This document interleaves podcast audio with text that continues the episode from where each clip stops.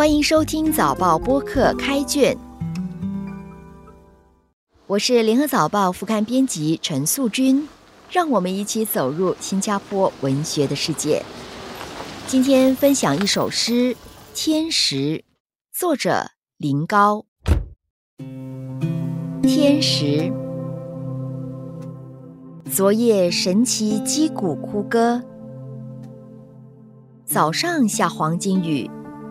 起雾，刚好风来，踏步声是唯一的。踢踏踢踏踢踢踢踏，流量凛冽的节奏。迂回复踏，洒落黄土地。岁月用作结构，披以野火，勉励牛犊。骏马忽而军列，落三百个据点。七宝楼台廊道上，对接婉转，歌吟。风及时递来消息，阳光和雨露开花结果了。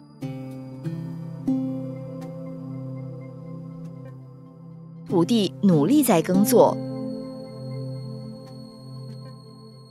有时经历一种锦瑟欲来的前兆，安心等待呀，翅膀属于天空，飞来一群候鸟。蓝天叫，双溪部落会应。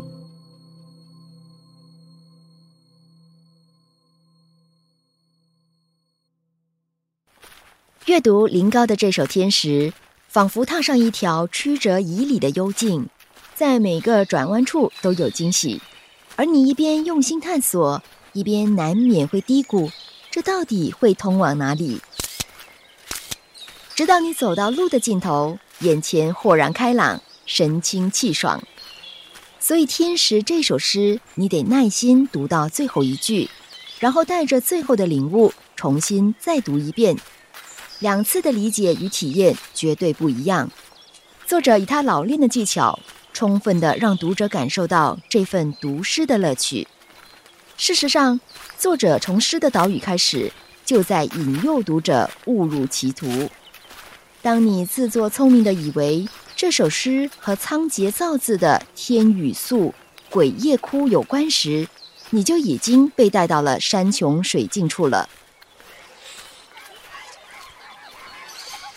你亦步亦趋地跟踪作者留下的足迹，什么神奇击鼓哭歌、黄土地、七宝楼台廊道，又是牛犊，又是骏马，最后还飞来的一群候鸟。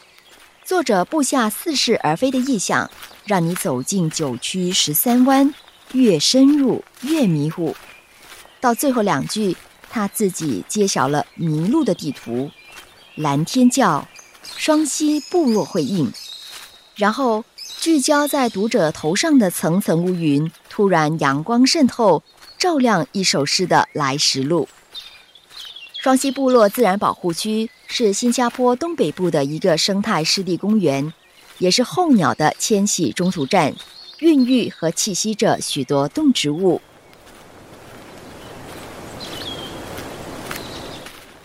这首诗从一开始就是在写一趟生态保育之旅，跟着作者的脚步，起了个大清早，来到这片美丽的自然保护区，迎接一场神奇的旅途。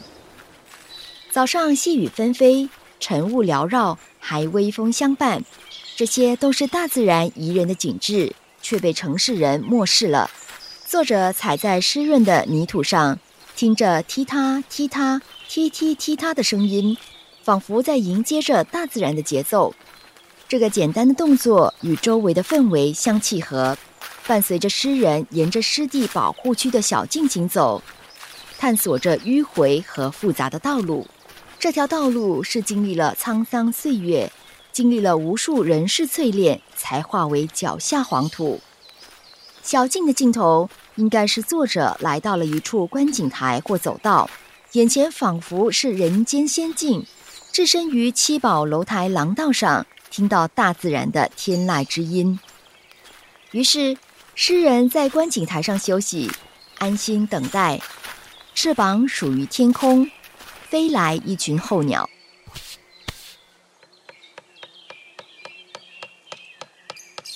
双溪部落的生态环境给一批又一批的候鸟带来希望和自由，而他们也选择了这个美丽的湿地作为栖息处。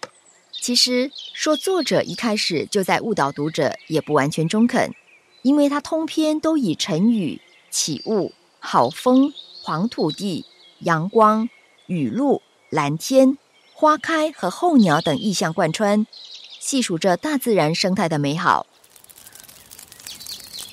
只是作者的写法有点晦涩，所以他最后不得不留下一把解锁这首诗的钥匙，就是那句“蓝天叫，双溪部落会应”，协助读者打开一窥作者心境的大门。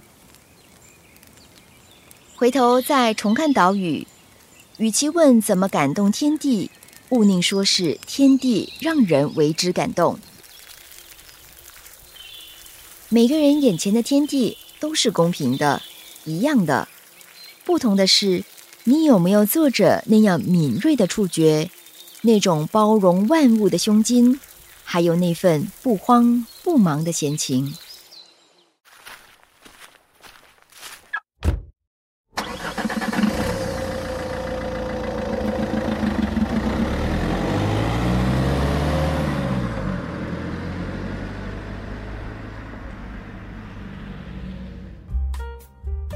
开卷每逢星期四更新，节目中的作品可以在联合早报找到。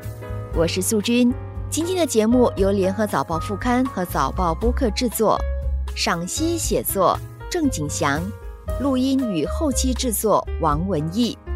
现报业媒体联合早报制作的播客，可以在早报的 SG 以及各大播客平台收听，欢迎你点赞分享。